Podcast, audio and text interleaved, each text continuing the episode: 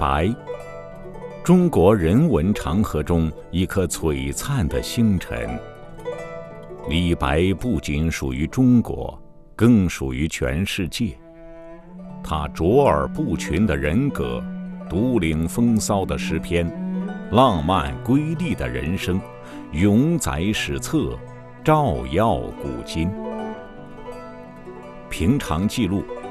一句人民文学出版社作品《李白传》，讲述李白的传奇人生。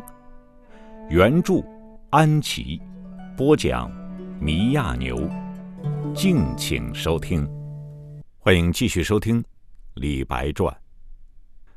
那李长史，在李白心目中就是一头猛兽；那许大郎，在李白心目中就是一条虫。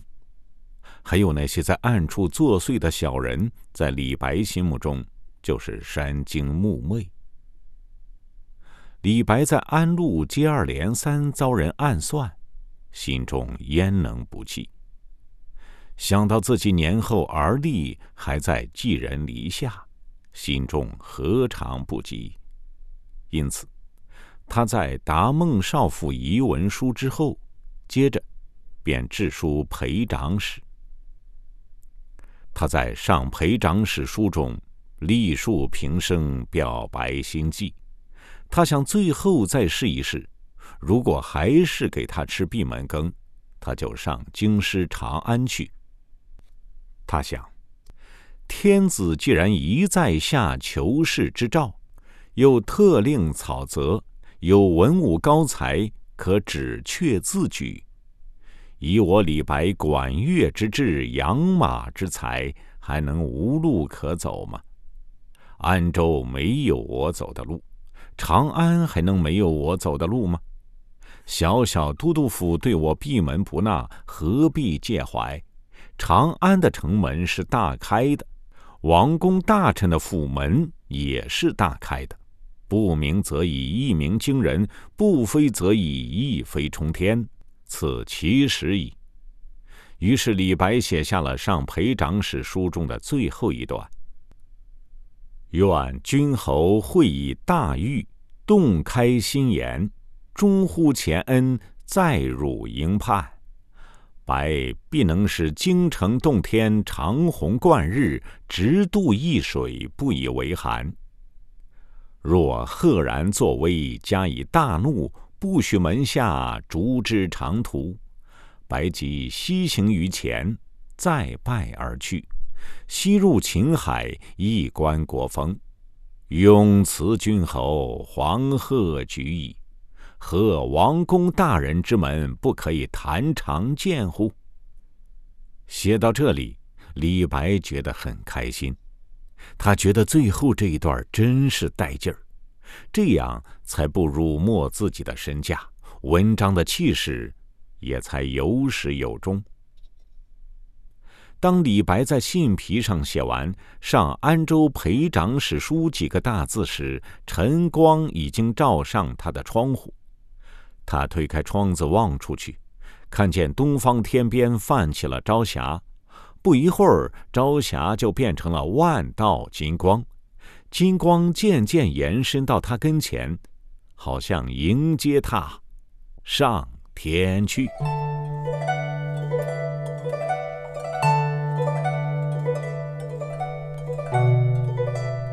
开元十八年初夏时节，李白从安陆启程，取到襄阳、南阳、内乡、商洛、蓝田，前往长安。一千五百多里路程，加以途中耽搁，整整费了一个月时间。到了长安，已是盛夏。长安的天空好像特别高朗，万里无云；长安的太阳好像特别明亮，金光灿烂；长安的道路也特别平坦宽广，像箭一样笔直地射向远方。从坝上到长安之间，一色的高大的垂柳形成一条长四十里、宽五十步的林荫大道，用它们的绿荫挡住火辣辣的太阳，用他们的长条迎送着往来的马匹和车辆。沿途都有饭馆、酒店、凉亭、小摊儿，出售各种饮食和水果，特别是卖西瓜的，在路旁堆成一座座的小山。李白不顾人困马乏，径直来到城门跟前，却又不立刻进城，反而勒住马缰，停在路旁。啊，他终于看见了长安。他终于来到了长安，这大唐帝国的京城，这赫赫百年的皇都。城门大开，上首三个金光闪闪的大字：“春明门”。高高大大的三个门洞，入有左，出有右，行人熙来攘往，秩序井然。再往上望，是一带整齐的城叠，城叠后面站着头戴羽盔、身穿金甲、手执长戟的禁军。再往上望，就是巍然耸峙的城楼，它的飞檐山脊和雕梁画栋，好像镶嵌在蓝天上。这一切只看得李白头晕目眩、脖子发酸，方才低下头来。这时候。他才感到又饥又饿，便下马走到一个瓜摊儿跟前，买了一个瓜，一边吃着，一边和卖瓜的老汉聊开了。请问老丈，这春明门是长安最大的城门吧？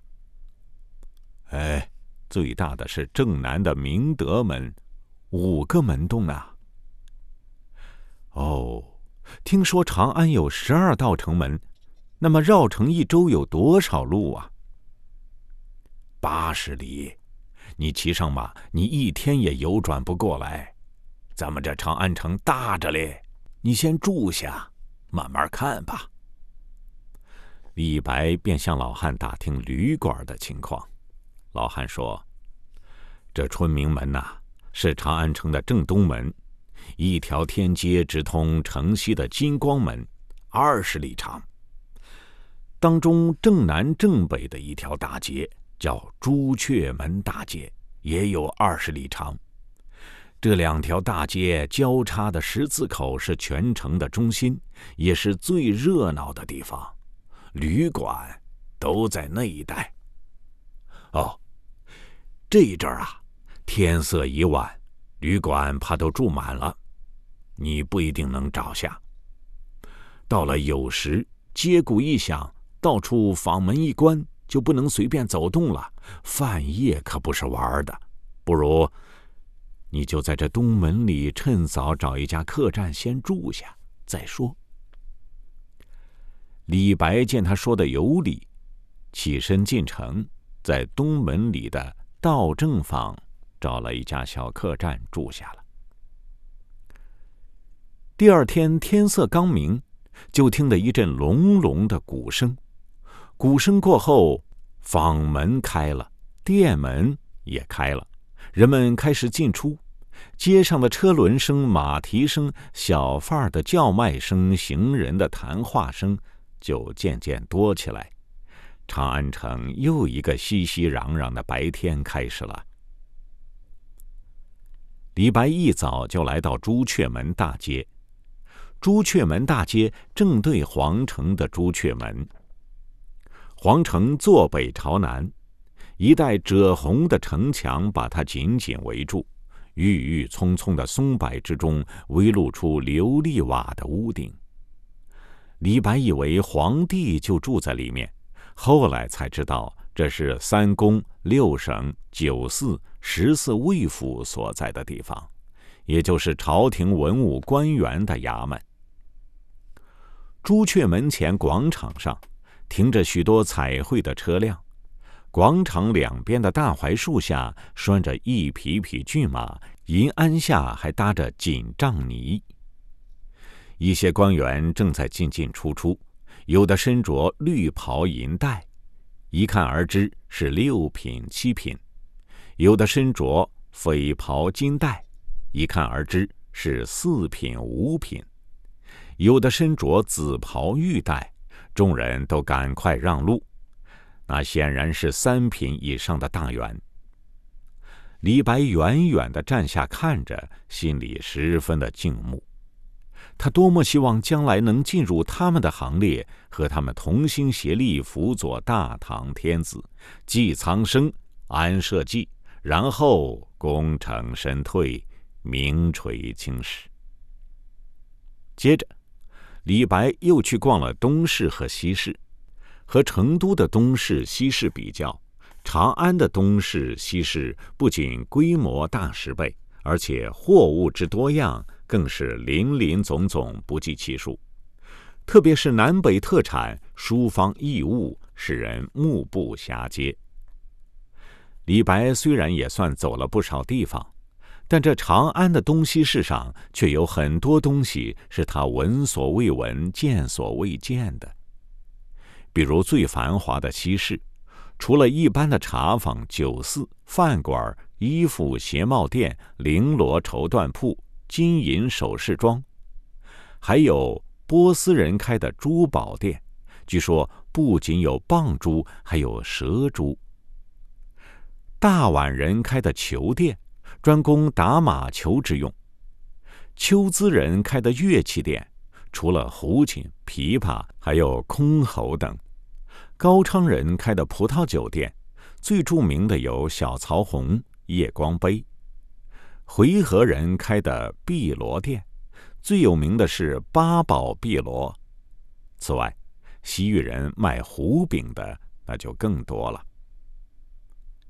李白很想尝一尝碧螺，但是有人告诉他，现在是当下令，卖碧螺的、烤羊肉的、牛羊肉泡馍的，差不多都改卖凉面、饸饹、凉皮或者瓜果了。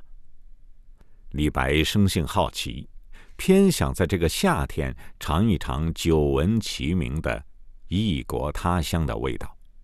他找来找去，居然找着一家。酒保是一个歪戴着绣花小帽、留着两撇小胡子的胡人。当炉的是一个如花似玉的胡姬。果然生意清淡，因此他们对李白特别热情。酒保用汉话加着西域话给李白报了一大串碧螺的名称、菜肴的名称以及葡萄酒的名称。李白听得似懂非懂，不知要什么好，就让他们做主，反正捡他们店里最好的拿来。不一会儿，胡姬就给他们端来两大杯酒，一杯小曹红，红的发紫；一杯夜光杯。闪着金光。李白等不得菜来，就喝了两口，他觉得浓而不腻，芬芳满颊，比他平时喝的米酒要好多了。接着，酒保端来了几盘菜肴，最后一大盘八宝碧螺端了上来。李白一看，所谓碧螺者，也就是羊肉焖米饭，加各种调料拌匀。最后浇上一撮蜜饯樱桃，还撒了一些葡萄干和杏仁儿。这种食品本来可以用筷子吃的，李白偏要学习西域的吃法。酒保正给他又说又比，胡姬又给他打来了一盆水，让他把手洗净了。李白让胡姬也把手洗了，让他坐下来，然后把碧螺推到胡姬跟前，请他吃给自己看。李白自己则脱去长衫，反在一旁站着。胡姬对他笑笑，就大大方方的示范起来。只见他伸出右手前三个指头，抓起一撮碧螺，三两下就捏成一个汤团似的东西，用食指和中指托着，用拇指轻轻一弹，就送进了口里。李白便学着试吃。开始不是掉在桌上，就是抹在脸上，逗得胡姬竟然笑出声来。渐渐的就越来越熟练，接二连三的顺利的送进口中。胡姬在柜台后面高兴的鼓掌。李白在这个快乐的气氛中越发得意，竟然吃得展尽盘光。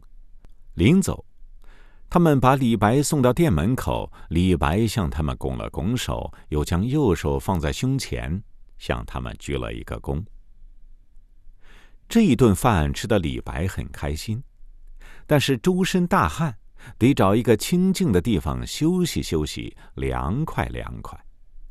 刚好市场边有一个小茶园，竹藤架下一片阴凉，他捡了一个座位，要了一盏有名的碧剑春，慢慢的喝起茶来。李白。中国人文长河中一颗璀璨的星辰。李白不仅属于中国，更属于全世界。他卓尔不群的人格，独领风骚的诗篇，浪漫瑰丽的人生，永载史册，照耀古今。平常记录，依据人民文学出版社作品《李白传》。讲述李白的传奇人生。原著安琪，播讲米亚牛。敬请收听。邻座有两个身穿白衣的老汉在闲谈。李白听他们说道：“今年二月呀，皇帝下诏，让朝廷百官每逢休息的日子，尽兴游乐。”从宰相到员外郎都各赐钱五千，专做游乐之用。这斗鸡场、跑马厅的生意啊，更红火了。啊，他们光是看看热闹呢，还是也赌输赢啊？当然也赌输赢，比咱们老百姓排场大多了。就拿斗鸡来说吧。他们不但几千几万的下注，还专门养着斗鸡小儿训练雄鸡呢。哦，长乐坊贾昌那小子真的是当上官了？可不是真的，那小子咱看着他长大的，小时候不好好读书，就好学斗鸡，他也真有几下子，把鸡训练的完全听他的指挥。可巧，被宫里的太监看见了，把他带进宫去。听说去年千秋节在兴庆宫里表演，比金吾将军指挥羽林军操练还整齐嘞。皇上一高兴，就封了个神机童，让他专门训练宫里的斗鸡。他爹的丧事办得好热闹，好多当官的都送了挽联记账，所以有人编了几句顺口溜，说是“生而不用识文字，斗鸡走马胜读书”。李白在一旁听了，简直不能相信。他想起开元初年皇上的种种英明措施，虽古之圣君。也做不到，但如今怎么会有这种事情？从茶寺出来，李白既想去欣赏闻名已久的西域歌舞，又想去观看公孙大娘舞蹈，还想去各大寺院瞻仰吴道子、李思训等名家的壁画，只恨自己没有办法分身，而且天色也不早了，只剩下小半天的时间。只有在附近的街道上逛逛，长安的街道也是很值得一看的。于是李白就在朱雀门大街左右的延寿坊、太平坊、永乐坊、平康坊信步游转。不管是大街小巷，都是方方正正、整齐笔直，如同棋盘格子一般。天街两旁是一色的梧桐，朱雀大街两旁是一色的槐树，各房小巷是各色杂树，矮矮的墙头爬满了植物，有些人家院子里还搭着葡萄架，栽着一丛丛竹子。曲水淙淙流贯全城，芳草处处碧色满眼，因此。虽然在盛夏，行人却无烈日暴晒之苦，再加上街头巷尾笙歌阵阵，朱门绣户，笑语声声。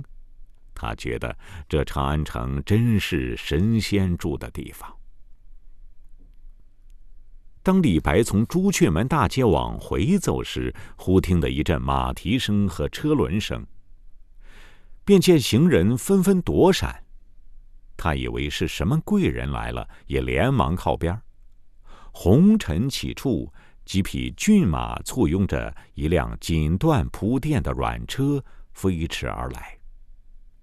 车上坐着一个年方弱冠的少年，身穿白罗绣衫。腰束翡翠丝带，打扮的好生标致。只见他仰头朝天，鼻子翘得高高的，好像呼出去的气都要冲到半空里去了。李白问路旁的一个行人：“这是谁呢？”行人却不言语，等到马车走远了，才说：“你看他头上，不是长着大红冠子吗？”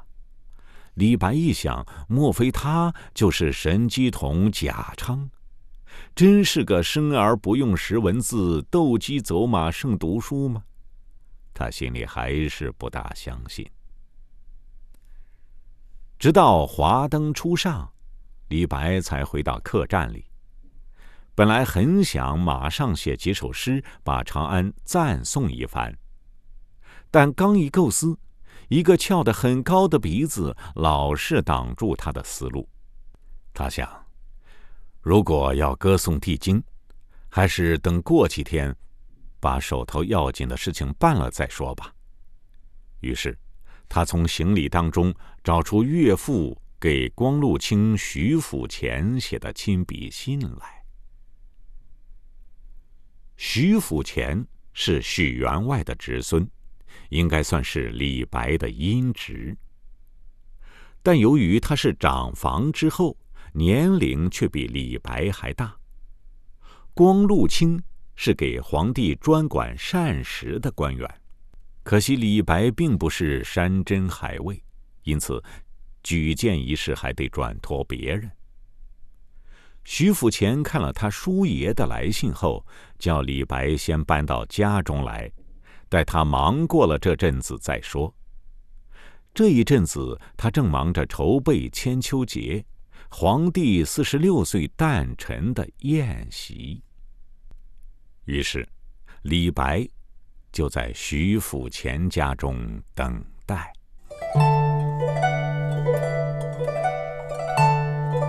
以上您听到的是《李白传》，作者安琪。由人民文学出版社出版。我是米亚牛欢迎您下期继续收听。再会。